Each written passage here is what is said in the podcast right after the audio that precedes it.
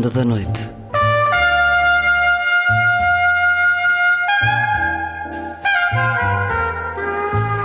Com Luís Caetano.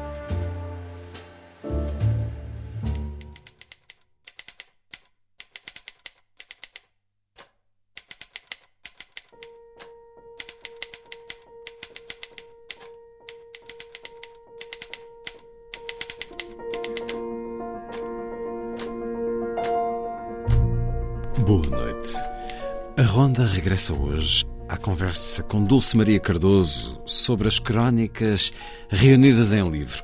Autobiografia não autorizada, acaba de chegar às livrarias o segundo volume, com as crónicas da visão, pequenas histórias do cotidiano e grandes interrogações de todos nós, viagens, momentos, pessoas, memória e invenção, vida e fantasia, por uma das vozes literárias com maior reconhecimento no nosso país e cada vez mais fora dele, a autora de O Retorno e Eliette, Dulce Maria Cardoso, autobiografia não autorizada 2, razões para ser, existir, viver, por tudo o que vale a pena. Há ainda tempo para a poesia da vida breve. Nos 50 anos da morte de Pablo Neruda, decorridos no último sábado, vamos escutar o poeta chileno dizendo-nos corpo de mulher. Vai ser assim a ronda.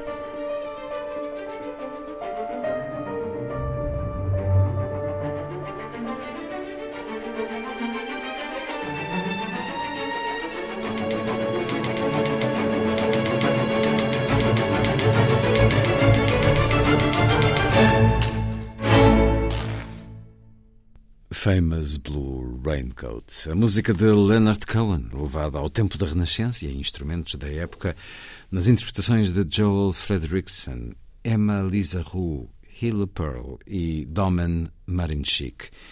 O disco de homenagem a Leonard Cohen, A Day with Suzanne.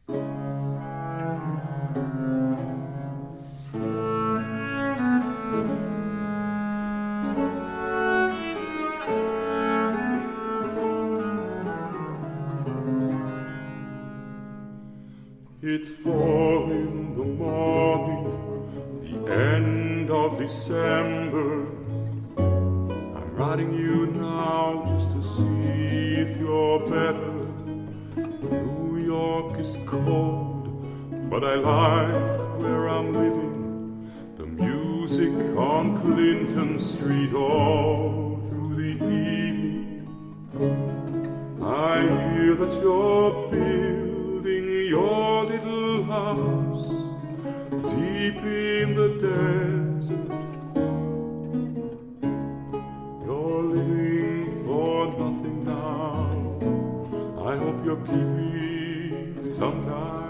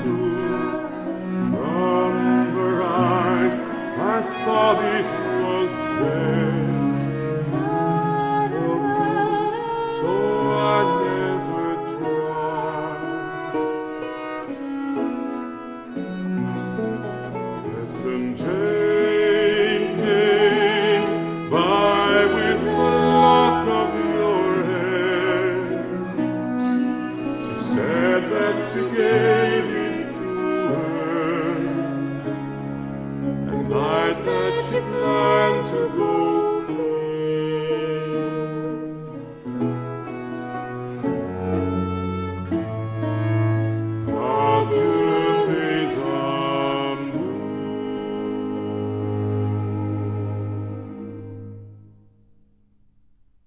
Quando vivia em Carrazeda de Anciães, o ciclo preparatório ainda não tinha um edifício próprio e as aulas eram na junta de freguesia, no salão paroquial ou no dos bombeiros. Foi numa dessas aulas nómadas que perguntei à professora de português que curso tenho de tirar para ser escritora. Eu era uma leitora ávida, um gosto solitário. Ninguém que me fosse próximo tinha o hábito de ler. Qualquer um ou até nenhum, respondeu para meu espanto a professora. Se havia cursos para tudo, como era possível não existir um para ser escritora? Este enigma não mais deixou de me atormentar. Estava já no Hotel Paris, como retornada, quando voltei a atacar as professoras com a mesma pergunta. Em Cascais, o ciclo funcionava atrás do Jumbo, uns pavilhões pré-fabricados onde o frio da metrópole se aprimorava na crueldade que exercia sobre o meu corpo ainda africano e mal agasalhado. Obtendo apenas respostas vagas, esperei passar para o Liceu dos Grandes, o de São João do Estoril. O primeiro período não chegara ao fim e eu já tinha duas certezas. Não havia um curso para me tornar escritora. E as roupas que me davam na Caritas eram desusadamente feias e ridículas. Uma terceira certeza se impunha cada vez mais inabalável. Tinha de ser escritora. Por essa altura, eu já não queria escrever histórias como a dos cinco e das gêmeas do Colégio de Santa Clara. Corria endiabrada por dentro dos livros que requisitava na biblioteca da turma.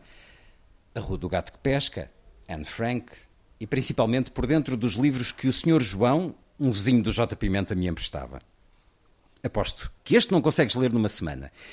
E daí a dois ou três dias, lá estava eu a bater-lhe à porta para devolver o Moby Dick, o Velho Mar, Quo Vadis, Estranhos que Encontramos, tantos livros que li pela mão dele até ao dia em que a campainha da sua casa ficou a ecoar sem ter por quem chamar e a morte do Sr. João me deixou numa tristeza que os livros descreviam tão bem.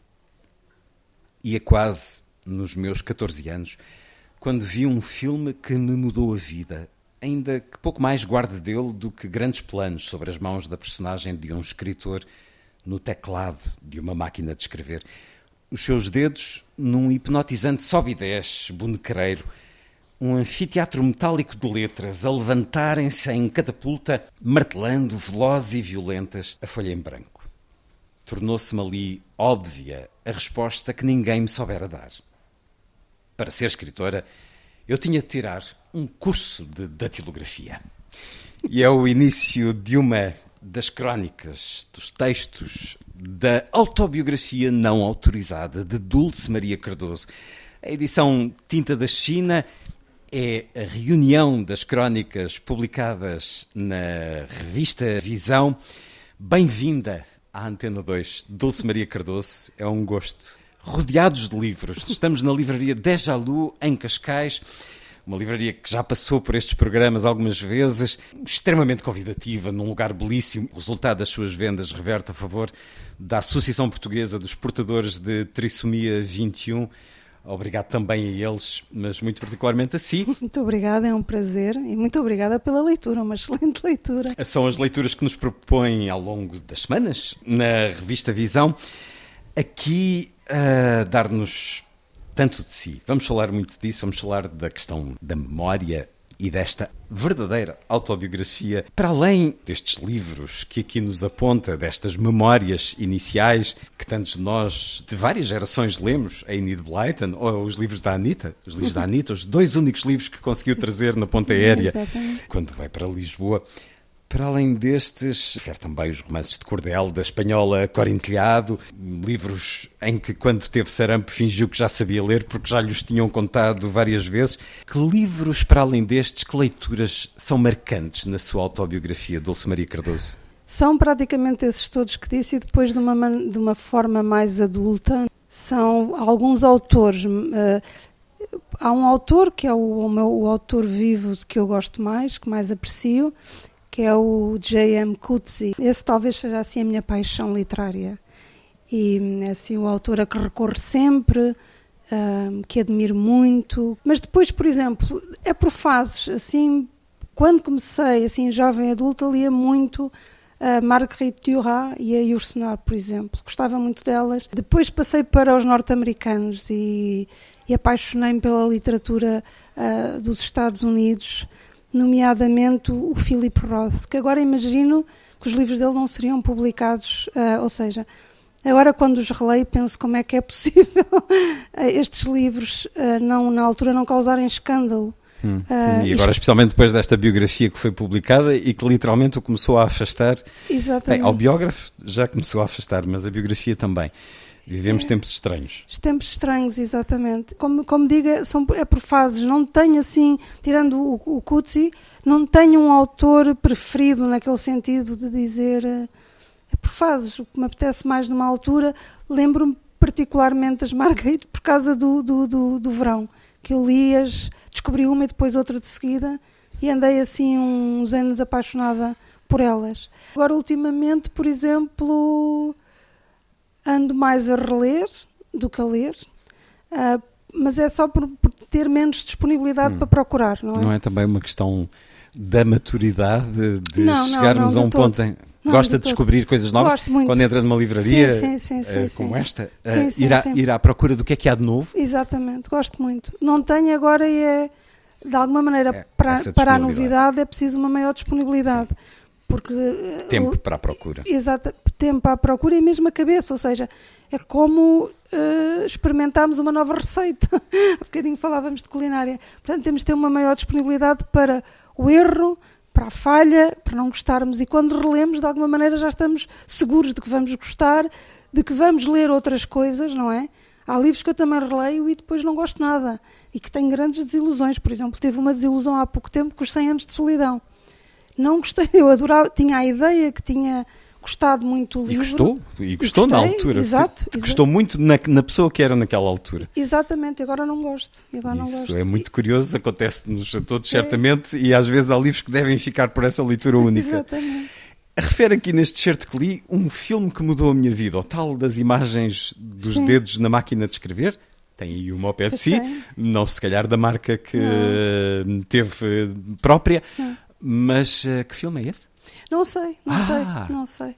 Não sei então mudou a sua vida porquê? Por causa dessa imagem? Por ca... Não, por causa do curso da tilografia, ou seja, ah. na verdade, isto eu, eu brinco com isto, uh, é tudo verdade em termos factuais. Eu realmente decidi que queria ser escritora aos 11 anos. Evidentemente que eu não sabia nada do que era ser escritora, portanto, o que eu decidi foi outra coisa. O que eu decidi foi que queria viver com histórias na cabeça isso foi a minha decisão.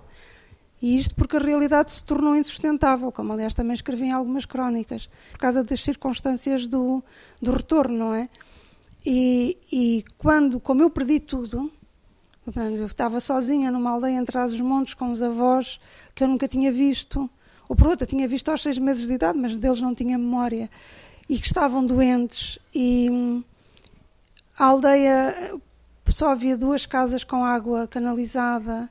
Um, era de uma era parada no tempo, não é? Em 1975, Trás-os-Montes estava praticamente parado um século atrás. E, e a realidade tornou-se tão, tão, tão insustentável que eu, que eu para, para, ou tornava a minha vida um vale de lágrimas uh, diário, ou então comecei, como lia muito, comecei a, a, a, tentar tornar a aldeia e os meus avós e todas as pessoas que, de que eu não gostava, porque não os conhecia, porque eram muito diferentes de mim, e eles também tinham, tinham uma grande dificuldade em gostar de mim, também compreendo, porque, eu era muito diferente, lá está. E nós... Em gostar ou em demonstrar esse amor? Acho que era mesmo gostar, porque eu era uma estranha, não é? Sim. Eu era uma miúda. Uma, havia uma aprendizagem a fazer. É, sim, nós, o sangue determina, mas não não é por si só necessário para o afeto, não é? Especialmente quando aparece uma miúda muito diferente, tinha um sotaque diferente, vestia-se de maneira diferente, dizia coisas diferentes, tinha gostos diferentes, portanto eu era uma estranha. E, mas então, contava histórias mirabolantes de África à sua avó quando sim, tinha 11 anos. Sim quão mirabolantes, por exemplo? Ah, eu, quer dizer, evidentemente que eu, que eu puxava tudo aquilo que eram estereótipos. Os estereótipos, eu nunca andei de, de, de elefante, nem nunca vi um elefante, mas a minha avó dizia-lhe que sim, ou que os macacos andavam a saltar de árvore para árvore e que eu via, não é? Não é verdade, eu não via. Uh, portanto, pegava, pegava nessas coisas. E ela ou... quedava-se atenta Sim, ou dizia, ficava... ai que disparados? Não, não, ela ficava, ela ficava muito atenta, mas a, a história que, que mais, digamos, a, a, a, questão que mais a intrigava era o fiambre. Porque lá não havia fiambre em Trás-os-Montes quando eu cheguei em 75, por incrível que pareça. E eu dizia, ou pelo menos naquela zona, não sei se em hum. Trás-os-Montes todos, naquela zona da aldeia, da vila a que tinha acesso, e eu dizia à minha avó que havia uma coisa muito cor-de-rosa e muito fininha para pôr no pão e ela achava que eu inventava isso, que se chamava fiambre, e ela nunca tinha ouvido a palavra. Como nunca tinha ouvido Coca-Cola, como nunca tinha ouvido uh, imensas frutas, não é? Ananás, manga. E então ela achava que eu, que, que eu mentia, porque achava que era impossível haver uma carne fininha uh, cor-de-rosa que se cortava numa máquina e que se punha no pão. Achava impossível e dava-me salpicão e chouriço. Queria viver povoada de histórias. Disse-nos agora e escreveu. De histórias ou de personagens, porque por vezes sinto essa distinção. Uh, a Dulce gostava de criar personagens mais do que histórias? No princípio era mais. Quer dizer, sinto isso também nos seus livros, na Sim. sua ficção. A história é importante, mas a personagem isso foi depois. Isso foi depois. No início eu queria apenas uh, criar histórias e mudar o cotidiano. Isto era o que eu queria no início, quando dizia que queria ser escritor, era o que eu queria. Depois, quando, quando comecei a ler e depois do, do tal curso da tilografia e dessas coisas todas, é que eu, e quando comecei a trabalhar, é que eu percebi que mais do que, digamos, a peripécia ou o que eu gosto mesmo é, é de viver com outras pessoas na cabeça. Esse curso de datilografia sempre se fez, então? Serviu-lhe de alguma coisa? Serviu Escreve ainda. no teclado sem olhar para sem ele? Sem olhar, exatamente, e Bem. muito rápido. Muito rápido. Sim, serviu-me serviu porque uh, eu, fui, eu tirei, aliás, aqui numa escola que já, que já não existe, que era em Carcavelos, que chamava O Meu Futuro, imagine. E depois de uma é grande. Quase irónico. É, é, é chamava-se o meu futuro. E no outro dia, quando fui a um, a um encontro de leitores, um, em Carcavelos, estava lá uma senhora que, não se lembrando exatamente de mim, claro, lembrava-se de uma miúda que aos 14 anos uh, esteve lá, esteve, foi colega dela a dizer que queria ser escritora. E claro que só deve ter sido eu, porque não deve haver muitos, muitas idiotas. e eu achava, o que é que eu achava? Achava que quando eu soubesse escrever à máquina, naturalmente eu começaria a escrever livros, porque tinha visto a tal imagem do filme, tal imagem como se filme. os dedos o fizessem Exatamente. Sozinho. Não tem referência nenhuma do filme? Não tenho. Nem a língua, se era francês, não, não, americano? que seja, que seja inglês, presumo. E devia ser daqueles filmes policiais, do detetive a escrever, okay. que narrava, não é a história, acho que tenho essa ideia. É verdade que queimou romances inteiros na lareira dos seus pais? Sim, sim, sim, isso é verdade. As experiências juvenis? Era, quer dizer, porque, como eu digo, as palavras ardem como outra coisa qualquer. Mas seja, queimavas porquê? Por não gostar? Não, não os achava. Na altura, logo ou muito mais tarde? Não, não, na altura. Ou seja, eu tenho uma, uma insatisfação permanente com tudo o que escrevo. Eu não há nada, não há frase minha que esteja publicada que não tenha sido hum. trabalhada. Mas que idade tinha quando os queimava? A faculdade, por volta dos 20 e tal Aquela anos. altura em que muitos uh, escrevem coisas sem qualidade, mas acham que têm qualidade. Eu, pois, eu lia muito. Há muitos para isso. eu tive, o, digamos, o, o problema de ler muito e, portanto, sabia podia não saber escrever um bom romance, mas, mas sabia, reconhecer. o que, exato, o que é que era um bom romance, o que é que era para mim um bom romance. E achava sempre que, aliás, eu nunca me abeirei de uma editora a dizer tenho aqui um manuscrito, quero publicá-lo, porque possivelmente nunca o faria na vida, porque achava sempre que estava a quem. Depois ganhei um prémio que tinha a publicação incluída, Incluído. e foi assim que eu publiquei. Porque nunca fui a uma editora dizer, olha, está aqui um romance, porque acharia sempre, aliás, como concorri ao prémio com muito pouca esperança de vir a receber, porque há uma. Há entre aquilo que eu imagino como romance que quero escrever e aquilo que realmente escrevo, há uma diferença muito grande. E isso frustra-me muito. E, portanto, acho sempre que o próximo que vou fazer melhor e que vou conseguir aproximar-me mais. Não digo que os queime ainda na lareira, mas deita muita coisa fora? Deito, deito, deito muita coisa fora. Uh, no outro dia, eu penso que ela não se importa por esta inconfidência. A Teresa Veiga, que também é uma autora muito querida e muito boa autora, ela, ela um dia disse-me, dámos uma conversa e ela disse-me: Olha, quero lhe fazer uma pergunta. O que escreve à primeira escreve, sai logo bem. E eu disse, ai não, é horrível. é uma coisa muito má mesmo. E ela disse, ai que bom. É que eu estou farta de ler entrevistas, toda a gente a dizer que é a primeira. eu escrevo tão mal a primeira vez que eu estava a ficar preocupada. Eu disse, ai, mas eu não é a primeira, eu é a segunda, a terceira, quarta, eu sei lá. Eu corrijo muito, muito, muito. E, e, só, e por isso... E escrevo muito pouco, aliás, eu tenho muitos poucos romances, eu acho que são muitos, mas quer dizer, eh, normalmente para, para, para, para, a ideia de publicar um romance por, por, ano, eu morria se tivesse de fazer isso.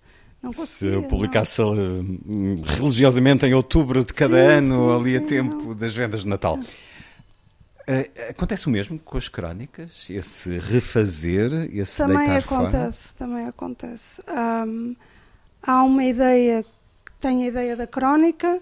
Muitas vezes, por exemplo, tem, ah, vou escrever sobre aquilo e depois não resulta e vou por outro caminho, hum.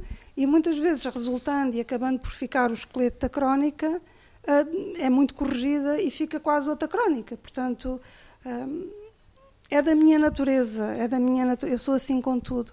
Sou assim com tudo na vida, tenho uma personalidade obsessiva uh, que me prejudica em muita coisa, mas também me ajuda em algumas. E, portanto, há uma ideia sempre de que se consigo fazer melhor, mas com tudo. Imagine, se começa a jardinar, na maior parte das pessoas põe a semente e espera que nasça e tal. Eu começo a ler, a ler, a ler sobre o que é que devo fazer, eh, a orientação solar, o adubo, isto. A certa altura estou cheia de informação. Procura uma estrutura. Exatamente. Estruturar-se. É, é, é eh, o tal curso da tilografia aplicado, por exemplo, à jardinagem. Uhum. Qual foi o maior receio que sentiu quando aceitou o convite da Visão para escrever estas crónicas? O maior receio, tanto é que eu não disse logo que se ama falda e nunca é demais agradecer à Mafalda, que eu não conhecia pessoalmente. Eu gosto muito da gratidão, eu gosto muito do sentimento da gratidão, porque é, a maior parte das pessoas não gosta de estar agradecido porque entende que se está Fica agradecido. Em dívida. Exatamente. Eu tenho a ideia oposta. Eu acho que é muito bom estar agradecido porque, em primeiro Algo lugar. De belo. Exatamente, alguém nos fez bem e especialmente quer dizer que também fomos escolhidos por alguém para nos fazer bem. Portanto, ser escolhido é sempre bom. E, e, eu disse à Mafalda, quando a Mafalda me convidou, eu disse que não sabia se podia aceitar, porque nunca tinha escrito. E, portanto, tinha de primeiro fazer uns ensaios para ver como dava e, e, se gostava do resultado, lá está. E, e só depois, o meu maior medo foi esse, foi de não saber escrever bem crónicas. E as crónicas de ensaio que fez foram logo neste sentido, do regresso ao passado, da memória, da descrição do seu cotidiano? Sim, isso foi, foi, foi porque antes de escrever, de passar à escrita, eu pensei sobre o que a Mafalda não, a Mafalda só disse que tinham de ser ficção, hum. uh, mas não disse o que queria, não é? Uh, e eu um, pensei em várias um, tive várias ideias e achei que não me sentia confortável com nenhuma, que só gostaria mesmo era de me tornar personagem, porque na verdade eu eh, construo personagens, mas eu nunca fui uma personagem, portanto agora sou uma personagem. Isso é engraçado. É muito engraçado. Nunca foi personagem nos seus romances? Não. Nem foi. parte de si? Há sempre parte de mim que se escreve com tudo, mas não assumidamente, não é? E agora sou, agora sou uma personagem. O jogo agora é ao contrário, não é? Agora não é tanto como nos romances tentar descobrir o que há de mim, agora é tentar descobrir o que não há de mim, ou seja, o que é mentira. Nos romances, os leitores andam à procura dos autores escondido, e aqui, que aparentemente sou eu, devem procurar o que não sou eu, o, o, o que eu minto, o que eu invento porque há muita coisa também inventada. Dulce Maria Cardoso, autobiografia não autorizada. As crónicas da revista Visão rendidas em livro com a chancela tinta da China. Portugal já não é racista, é o título desta crónica. Lê um certo a memória, tem um funcionamento dúplice. Se por um lado nos liga ao passado, segredando-nos, fomos aqueles, ou descendemos daqueles. Por outro, encoraja-nos ou decepciona-nos. Somos já outros. A memória é uma espécie de lente entre nós e o passado. Mais do que ampliar ou comprimir, focar ou desfocar, deformar ou recriar, a memória é uma lente que desrealiza. Algum tempo depois de as coisas terem acontecido, mesmo que em certos aspectos continue tudo igual ou quase igual, o passado parece sempre diferente. Ser igual ou ser diferente está mais associado à imagem das coisas do que a sua essência. Tirânica, a visão molda-nos em imagens todas as histórias, toda a história. A memória é enganadora. Se por um lado é dali que viemos, por outro já ali não estamos. Um ali que afinal pode ser simplesmente o aqui, trabalhado pelo tempo uma reflexão entre várias outras sobre isto que é central nas suas crónicas, a questão da memória. Não há riscos em abrir alçapões, em entrar por passagens mais ou menos eh, secretas e obstruídas. Não há riscos para si nesta cadência semanal de viagem ao passado, a si própria? Não mais do que está vivo. não, não há risco, não há maior risco do que estar eh, vivo. Portanto, eu gosto muito da memória, eu gosto muito de trabalhar a memória. Aliás, eu acho que o meu trabalho todo é sobre a memória. E se calhar toda a escrita é sobre a memória, não é? A própria invenção da escrita tem a ver com libertar a memória. Guardá-la de alguma forma. Exatamente. Uh, e, e depois acho que to, tudo o que nós somos é um produto de memória que também já é imaginação, mas seja, nós existimos aqui, chegamos a este dia com passado, não é? O, o, futuro é uma expectativa que temos, que pode não existir, e o, e, a, e, a, e o que nos temos é isto, é este amontoado. Este, amontoado este nosso de, encontro será memória amanhã. Exatamente, é este amontoado de, de experiências, de, de emoções e, e de hum, vivências. Então, o que é que nós, o que é, como é que nós trabalhamos isso? O que é que, que, que lugar é que damos a isso? Há pessoas, e eu invejo-as muito, têm má memória.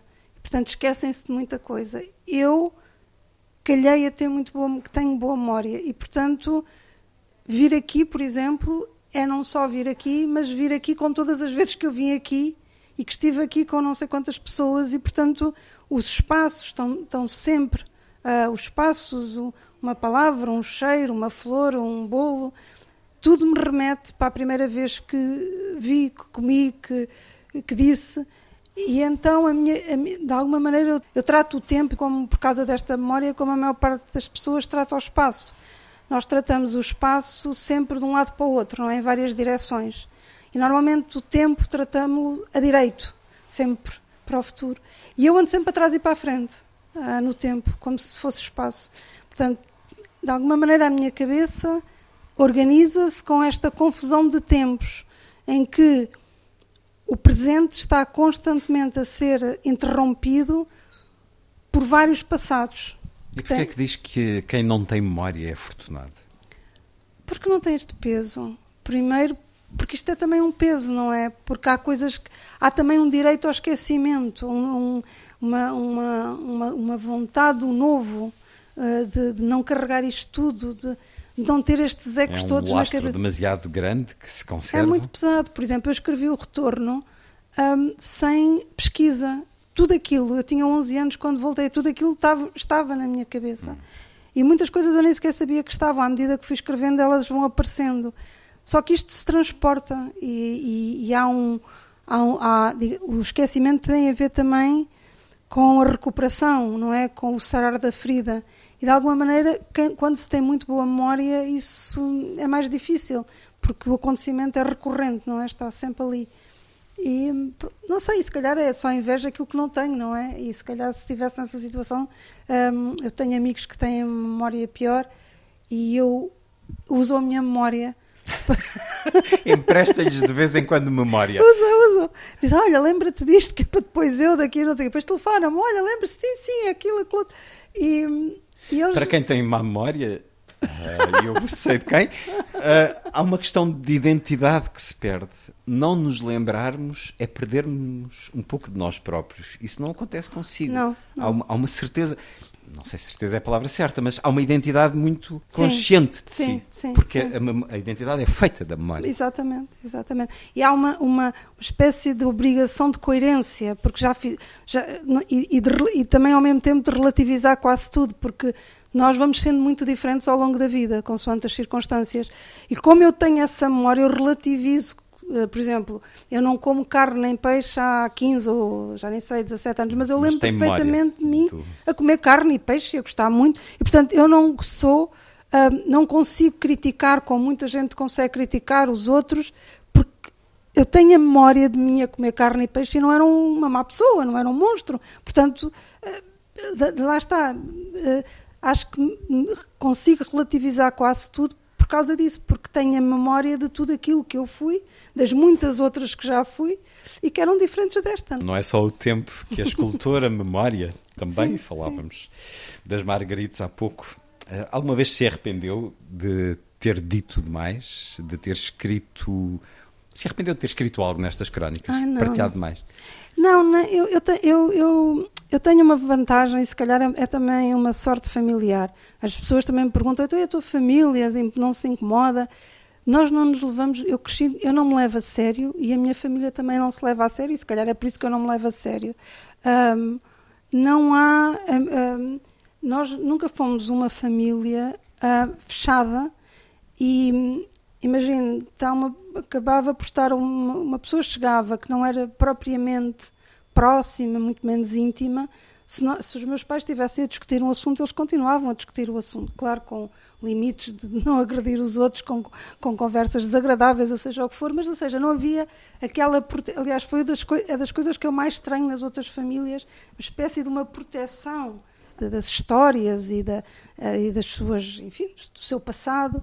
E os meus pais nisso sempre foram bastante abertos e contavam as coisas e, e não nos levávamos Não a queriam saber dos outros? Aquela questão que às vezes marca tanto. Sim, Os- sim. O que é que os outros vão dizer? Exatamente. Mesmo que no seu caso a questão de ser retornada tenha sentido na pele o ataque dos outros, o dedo apontado dos outros, especialmente na infância. Pois, mas se calhar também isso era isso que eu depois ia dizer Sarou. a seguir.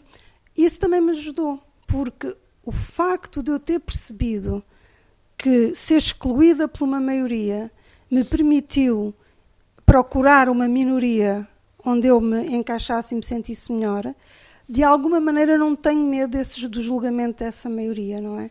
Portanto, digo aquilo que eu de acordo com a minha consciência, de acordo com aqueles que eu amo, evidentemente não vou expor, não vou magoar pessoas ah, com memórias, ainda que possam, imagino uma história que podia dar uma boa crónica, mas que eu sei que, que vai magoar a pessoa, evidentemente que não a escrevo, porque há tanto para escrever que não é preciso magoar ninguém a escrever. Portanto, não, não, não me arrependo. Leio um certo da crónica Setembro, Setembro, Setembro. Em adolescente, o mês de setembro desgostava-me. Os dias encurtavam de mansinho, a nortada agasalhava as manhãs, o sol enfraquecia-se, generoso. Amadorando o mundo, os outros iam abandonando o verão como quem regressa aonde pertence e eu, oh Deus, como me entediava. A adolescência era entediante, mas nada se comparava ao interminável mês de setembro. Em setembro ardem os montes e secam as fontes, dizia, dirá ainda a minha mãe, o seu discurso minado por provérbios, mas nos meus setembros nunca acontecia nada. Os estrangeiros debandavam como andorinhas tristes, os vizinhos regressavam das idas à terra para o ramo-ramo das suas vidas, o outono ia-se perfilando, desapiedado, para castigar a minha permanente impermanência. Mudar. Mudar para sempre. Para regressar a fingir-se igual, eis o engano a que o vai-vem das estações nos conduziu. Como se, anos mais tarde, não fossem evidentes as marcas do tempo, esse lavrador inútil da minha pele, esse descuidador do meu corpo. Pois que viesse o outono, que viesse logo, que não se fizesse esperar – mas o outono não vinha. Ficava ali suspenso, emperrado no final do mês, a estragar-me demoradamente os dias com a sua iminência chuvosa. Chuvas verdadeiras, em setembro, as primeiras. Em adulta, fiz as pazes com setembro.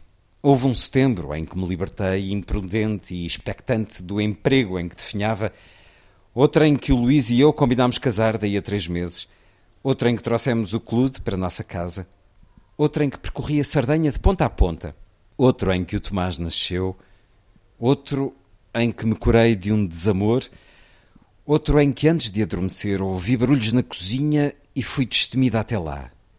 Não te largo mais, disse-me a Eliette, que tinha chegado não sei como. Se um ano fosse um dia, setembro seria o seu fim de tarde. Dou-me bem com fins de tarde. Caminho até ao mar, Vejo o sol desaparecer na linha do horizonte que entorto nas fotografias do Instagram. É já amanhã, no outro lado do mundo. Regresso a casa e rego a horta. Certos de setembro, setembro, setembro, e em setembro aqui nos encontramos. O que é que gostava que este setembro lhe trouxesse? Eu digo sempre que não pior, ou seja, não sou muito ambiciosa no pedir só peço sempre, digamos, as, as, as, minhas expectativas são sempre só que não piora. Se não piora, já, já está bom. Se não piorar, já está bom. Eu acho que nós todos somos mais iguais do que diferentes. E, portanto, tenho as preocupações de toda a gente. E depois, claro, tenho as minhas pessoais, mas que não têm grande interesse, a não ser para a minha família e para os meus amigos desde que me conheço, que a ideia de ser escritora, mesmo que seja uma decisão muito infantil e ignorante, uh, mas os livros fizeram parte da minha vida, moldar, mas o que é mesmo mais importante para mim são os meus afetos. E, e não hesitei, por exemplo, e, e não tenho a capacidade, que acredito que muitos escritores tenham, que é, eu sou precisa aqui, mas eu tenho é que escrever e, e acabou. Eu não consigo fazer isso. E nunca consegui, nem, nem irei conseguir. Até porque de alguma maneira eu me alimento da minha vida uh, para escrever. E hum, sempre sempre o fiz.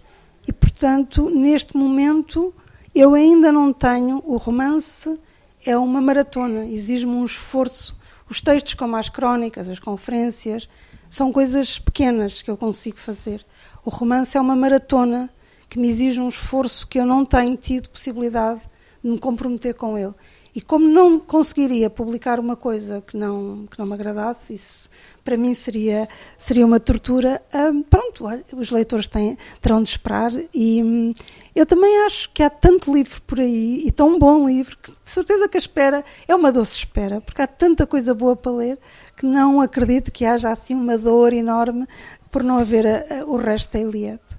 Esta Eliette que encontra numa noite de setembro é a sua grande personagem? O seu grande encontro na ficção? Não direi, quer dizer. É só porque ela disse-lhe nunca mais te largo, e isso dá a ideia de uma não, assombração não... quase. o nunca mais me largo tem, tem mais a ver com a, a decisão de nunca mais acabar um romance, digamos assim. Um, eu acho que, que uma das coisas que me incomodava nos romances, que sempre me incomodou, é o facto de serem corpos estanques, artificialmente estanques.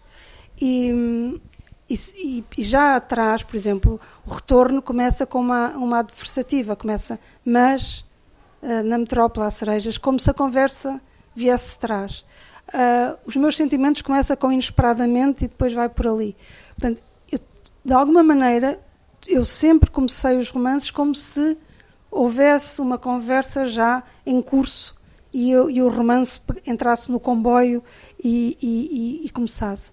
Com a Eliette, e quando tinha as tais mil páginas escritas a que não conseguia dar forma, e quanto mais eu tentava arranjá-las, mais elas se desarranjavam, eu percebi que tinha que cortar, que tinha que dividir.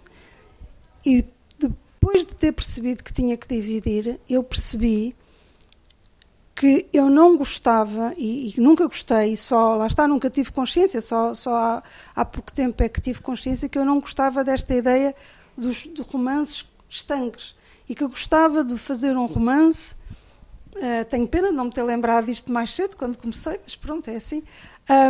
Que de alguma maneira não é, as pessoas dizem, ah, é, um, é uma trilogia, o que é? não é nada disso, é uma outra coisa, é a história vai, as personagens vão e depois uma delas pega e vai para o outro lado e outra pega e vai para o outro lado. E poderá, por exemplo, imagine-se escrever cinco romances, se calhar já não terá nada a ver com este, com a Eliette, com o início disto, mas terá começado aí, portanto, será um, digamos, a Eliette será uma espécie de romance eterno enquanto eu durar, não é? Portanto, é o que me vai acompanhar, porque não me apetece muito a ideia, agora vou escrever sobre aquilo, agora vou escrever sobre aquele outro. Uh, isso sempre me incomodou, a escolha de um tema e agora vou inventar outra personagem, isso sempre me incomodou. E, portanto, é isto. Neste sentido, é nunca mais te largo, porque tudo o que eu fizer daqui para a frente terá origem nisto.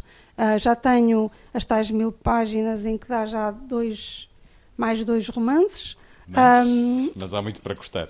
Há muito para cortar, evidentemente, não, isso claro, e há muito para, para, para, rever, mas depois acredito que se tiver tempo e disposição que continuo uh, já por outro caminho, quer dizer, os dois, estes dois já sei exatamente o, o que é que tratam e como é que se as pessoas mandam, mas vai, vai haver uma solução, vai haver uma solução para a Eliette. Claro que sim, que há uma solução para a Eliette e já sei isso. A partir daí não sei, até posso nunca mais escrever nada, mas pronto.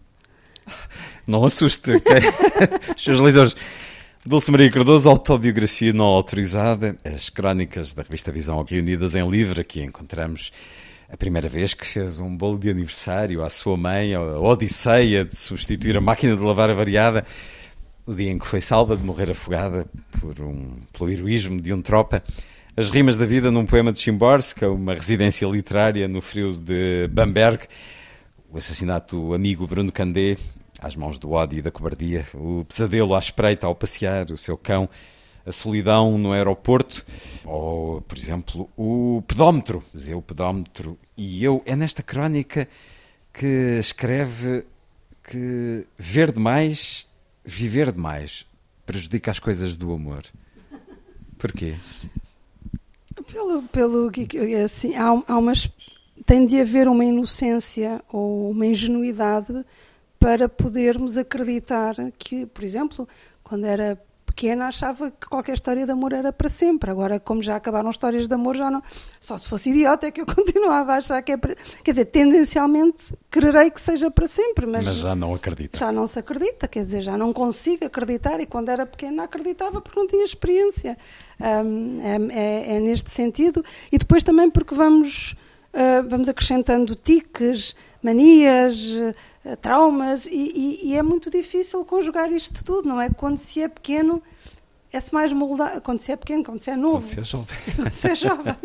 e depois é, é-se mais moldável, porque ainda estamos disponíveis. Envelhecer é também ficar rígido, não é? Num, numas certezas muitas vezes absurdas, nos hábitos muitas vezes absurdos, mas que já fazem parte de nós. E é mais difícil nas coisas do amor, porque o amor pressupõe exatamente o contrário, pressupõe uma disponibilidade para a mudança e para a aceitação. Mas pode dizer que é romântica ou não? Sim, sou, eu sou porque uh, sim, acho que sim. Não sou, não sou melosa, não, sim. isso acho que não sou. Mas sou naquele sentido de, de acreditar que é possível o impossível. Neste sentido, neste sentido, sim. E também pega com não me levar a sério, portanto não tenho medo das figuras ridículas. Normalmente os românticos, as pessoas gostam mais de assim de uma espécie de um cinismo, dizer, ah, isto não resulta, e porque é que eu vou fazer estas figuras? E não, eu não tenho, eu acho que é para aproveitar tudo, para aproveitar quando se está muito feliz e também para aproveitar quando se está muito magoado e muito, e muito triste, é para aproveitar tudo. Aproveitar a vida. e já instalou a aplicação para identificar as árvores? Olha, já e já e já e fiquei desiludida e ah. tornei ah. a desinstalar. Pronto. Agora tenho uma das plantas. e essa funciona bem? Esta vai funcionando mais ou menos, mas é- não é tão. tão eh, eu pensava que era imediato, não é? Hum. E, e falha muitas vezes, e isso aborrece-me. Mas pronto, vamos lá. Se então. calhar comprar um livro Eu também tenho. Só que temos que andar com ele na mão. Exatamente, não dá muito jeito. ler aqui um, um pouco da crónica inicial. O meu passatempo preferido era o jogo das diferenças.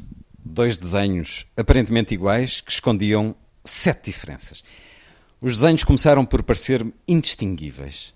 Como era possível existirem sete diferenças se eu nenhuma encontrava? Os detalhes, bebê, os detalhes, insistia o meu pai. Não querendo desiludi-lo com a minha ignorância e sabendo o Luís Manuel, ao olhar a corrente da bicicleta no quintal vizinho, fui perguntar-lhe o que era um detalhe. É tão fácil que nem te vou dizer, respondeu-me voltando à sua tarefa. A minha irmã, mais prestável, foi buscar o dicionário e apontou para o friso de dálias bordadas na toalha que a nossa mãe pusera no coradouro, mas nem assim consegui perceber o que era um detalhe. Tudo existia ainda para mim, em bruto, com a beleza e o terror toscos da infância. O amor aos meus pais e irmã, a coragem de subir às árvores e de entrar pelas ondas do mar, o medo do escuro e de ficar de castigo, existiam sem detalhes, como tudo o resto na minha curta vida. E tinha, sem o saber, a ilusão de que seria sempre assim. A mudança, mesmo que tão imperceptível como as diferenças dos desenhos, era uma impossibilidade. Eu queria crescer depressa para poder fazer tudo o que me apetecia, para ficar ainda mais igual ao que verdadeiramente era. Enquanto não cresci, todos os domingos descobria diferenças nos desenhos. Uma pétala a menos, o farol quadrado em vez de redondo, a tábua do baloiço mais fina, mas raramente conseguia encontrar as sete. Havia sempre qualquer coisa a distrair-me da empreitada, uma vizinha a desafiar-me para brincar, o cheiro do bolo que a minha mãe tinha posto no forno, a tentação de ir aborrecer a minha irmã. Então inventava as diferenças em falta e punha uma bola a rodear o que o meu desassossego distorcia. A primeira vez em que fiz batota, temi que o meu pai me ralhasse. Mas ele fez-me uma festa na cabeça. E ainda hoje não sei se foi orgulho ou compaixão o que sentiu por mim. Precisei de anos para perceber que estar desatenta é estar também desarmada e que isso é mau. Precisei de décadas para perceber que estar desatenta é estar também desarmada e que isso é bom. Oh, como tenho saudades de não conseguir encontrar as diferenças. É uma ternurenta, muito ternurenta crónica inicial neste livro, a autobiografia não autorizada de Dulce Maria Cardoso. E eu vou agora até perto de si, só para eh, tirar aqui uma caneta e vamos pedir-lhe uma diferença. Não precisa de ser as seis. Dulce Maria Cardoso, uma diferença nesse desenho, muito familiar, uma avó com um bebê ao colo, a senhora em frente, o candeeiro. Encontrou. Em pouco mais de 10 segundos. Muitos parabéns. É uma... Vê-se claramente que eh, somos diferentes nas diferentes alturas da vida. Dulce Maria Cardoso, autobiografia não autorizada, a edição Tinta da China. Muito obrigado, Dulce Maria Obrigada. Cardoso, por esta Muito conversa obrigada. na Antena 2. Obrigada.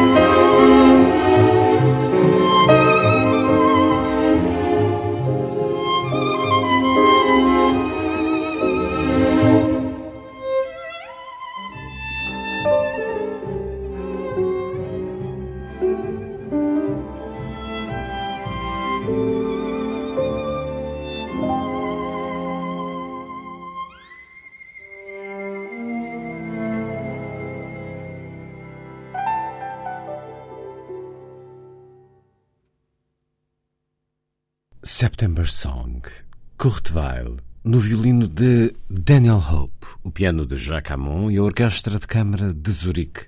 O arranjo é de Paul Bateman. A seguir, a poesia na noite da rádio.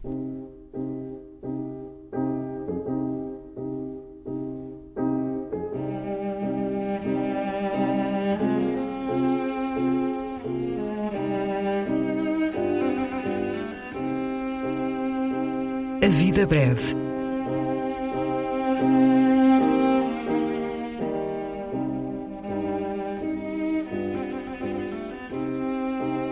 Poesia por quem a escreve.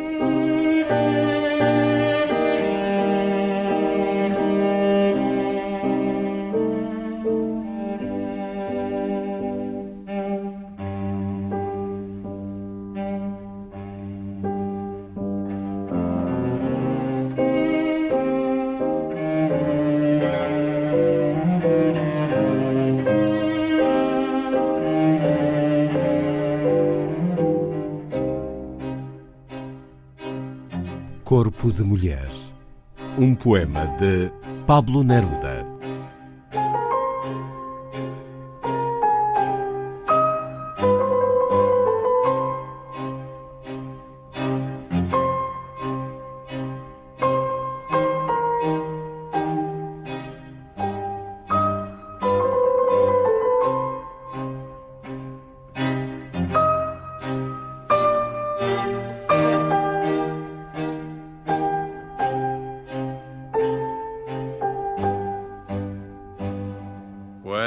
De mujer, blancas colinas, muslos blancos. Te pareces al mundo en tu actitud de entrega. Mi cuerpo de labriego salvaje te socava y hace saltar el hijo del fondo de la tierra. Fui solo como un túnel, de mí huían los pájaros, y en mí la noche entraba su invasión poderosa. Para sobrevivirme te forjé como un arma, como una flecha en mi arco, como una piedra en mi onda. Pero cae la hora de la venganza y te amo, cuerpo de piel, de musgo, de leche ávida y firme, a los vasos del pecho, a los ojos de ausencia, a las rosas del pubis, a tu voz lenta y triste. Cuerpo de mujer mía, persistiré en tu gracia. Mi sed, mi ansia sin límite, mi camino indeciso, oscuros cauces donde la sed eterna sigue y la fatiga sigue y el dolor infinito. Corpo de mulher, brancas colinas, coxas brancas, assemelhas-te ao mundo na tua atitude de entrega. O meu corpo de camponês selvagem escava-te e faz saltar o filho do fundo da terra. Fui só como um túnel. De mim fugiam os pássaros e em mim a noite impunha a sua invasão poderosa. Para sobreviver, forjei-te como uma arma, como uma flecha no meu arco, como uma pedra em minha funda. Mas chega a hora da vingança e amo-te. Corpo de pele, de musgo, de leite ávido e firme. Ah, as taças do peito. Ah, os olhos de ausência. Ah, as rosas do pubis. Ah, a tua voz lenta e triste. Corpo de mulher minha, persistirei em tua graça. Minha sede, meu anseio ilimitado, meu caminho indeciso, escuros leitos, onde a sede eterna continua e a fadiga continua e a dor infinita. Poema Corpo de Mulher, de e por Pablo Neruda, extraído do livro 20 Poemas de Amor e uma Canção Desesperada, tradução José Miguel Silva, edição Relógio d'Água.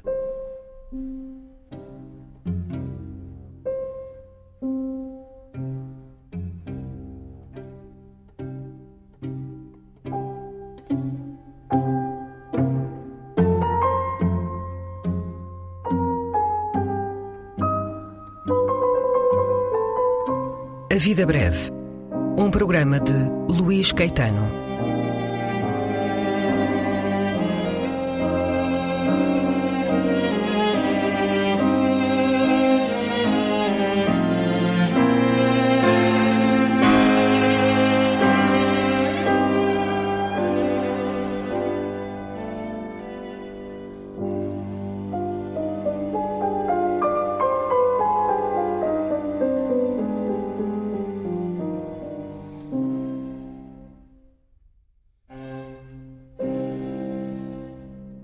Paulo Neruda, 50 anos depois da morte, decorridos no último sábado, está feita a ronda.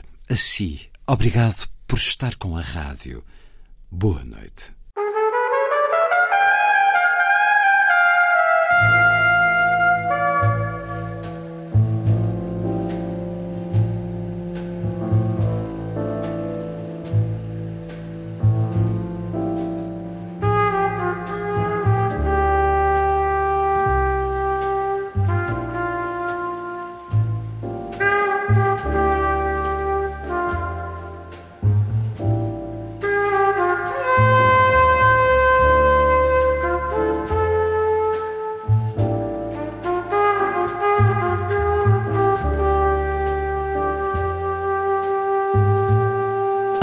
Noite.